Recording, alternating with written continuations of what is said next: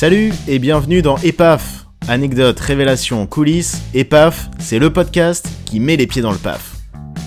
Aujourd'hui, je vais vous raconter quelques faits insolites sur des émissions télé et radio qui ont fait un flop.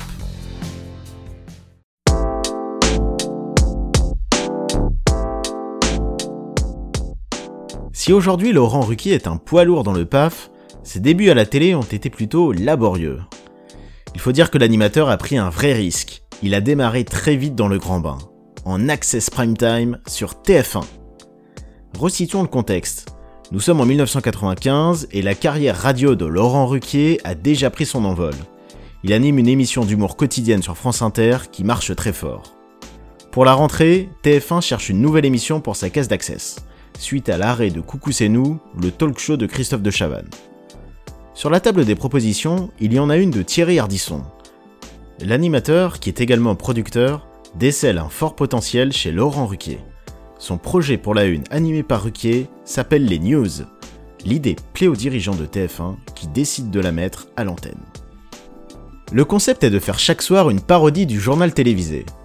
Puisque l'humour de Ruquier fonctionne à la radio, il n'y a pas de raison que ça ne marche pas à la télé. C'est en tout cas ce qu'ont dû penser Thierry Ardisson et TF1 mais ils vont vite déchanter. Les vannes de Ruquier et sa bande, venues principalement de son émission radio, ne prennent pas. Si l'audience de la première est satisfaisante, au bout de la troisième, elle égare pas moins de 600 000 téléspectateurs. Et il n'y a pas que l'audience qui n'est pas bonne, les critiques le sont aussi. Il y a notamment une blague qui va mal passer auprès du public et de la presse. Il faut dire que le sujet choisi est plutôt sensible.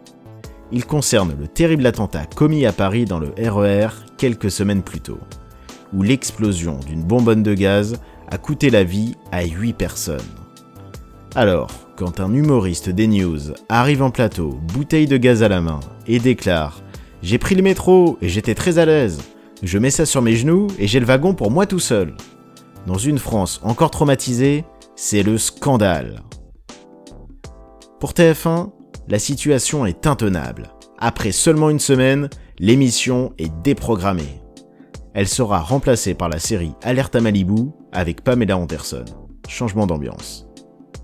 On notera que si le duo Hardisson-Ruquier a été un échec cuisant sur l'accès de TF1, il sera un véritable carton quelques années plus tard avec On a tout essayé qui restera 7 ans sur France 2 en fait, comme je le disais tout à l'heure, j'ai jamais ramé, mais rien n'a été facile non plus à la télévision.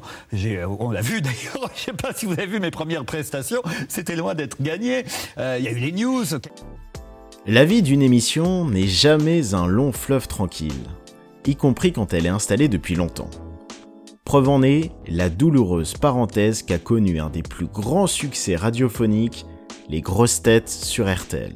La célèbre émission d'humour est lancée en 1977, un 1er avril plus exactement.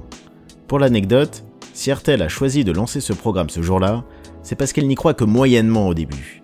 Si l'essai n'était pas concluant, la station avait préparé ses arguments. Elle dirait que c'était un canular. Plus de 40 ans après, le canular dure encore. Mais la success story des grosses têtes a connu un gros passage à vide. Remontons à la rentrée 2000 où un nouveau directeur est nommé à la tête des programmes de RTL, Stéphane Duhamel pour ne pas le citer. Il a une obsession, rajeunir la grille de la station.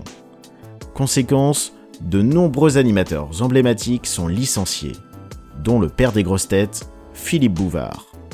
Mais pas question d'arrêter l'émission culte. Le nouveau directeur décide de refiler les clés du programme à un animateur 30 ans plus jeune que Bouvard, un certain Christophe de Chavannes et l'équipe qui compose les grosses têtes, les fameux sociétaires, est également revue.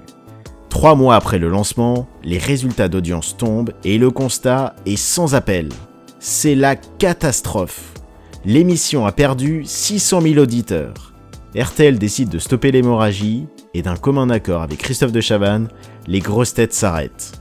Stéphane Duhamel, qui avait misé sur la mauvaise stratégie, est débarqué de RTL qui au total aura perdu plus d'un million d'auditeurs. Finalement, Philippe Bouvard est rappelé par la station pour reprendre les grosses têtes, qui retrouveront rapidement leur pleine forme. A noter que pendant sa période d'éviction de RTL, Bouvard avait trouvé refuge en tant que chroniqueur dans l'émission rivale des grosses têtes à l'époque, On va se gêner, présentée par Laurent Ruquier sur Europe 1. Ruquier, qui en 2014 succédera à Philippe Bouvard à la présentation des grosses têtes. Oui, c'est risqué. Je pense que c'est un des plus gros risques que j'ai pris de ma vie. Pour terminer, penchons-nous sur un programme qui a révélé une des personnalités les plus puissantes et controversées à la fois, Donald Trump.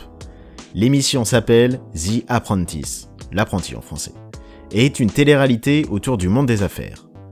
Le concept est de faire s'affronter plusieurs candidats dans des épreuves et des entretiens d'embauche face à un patron avec à la clé un poste dans son entreprise pour celui qui aura été le plus convaincant.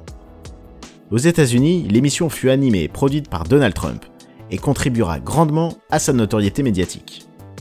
Comme tout ce qui marche outre-Atlantique, le format est adapté en France. C'est M6 qui décide de l'importer, en 2015. Si plusieurs figures célèbres du monde des affaires sont approchées pour tenir le rôle de Trump, comme Franck Provost, Alain Flelou ou encore Bernard Tapie, c'est un autre entrepreneur, moins populaire, qui sera finalement choisi. Son nom, Bruno Bonnel. On lui doit notamment la société de jeux vidéo Infogrames, devenue Atari.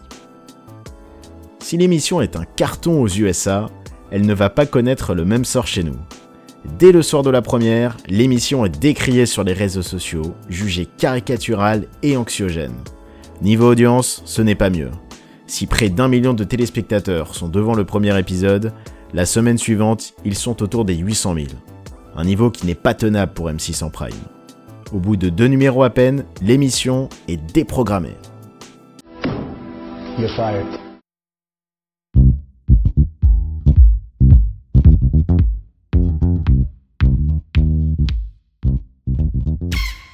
Merci à tous d'avoir suivi ce podcast et à bientôt pour remettre les pieds dans le PAF.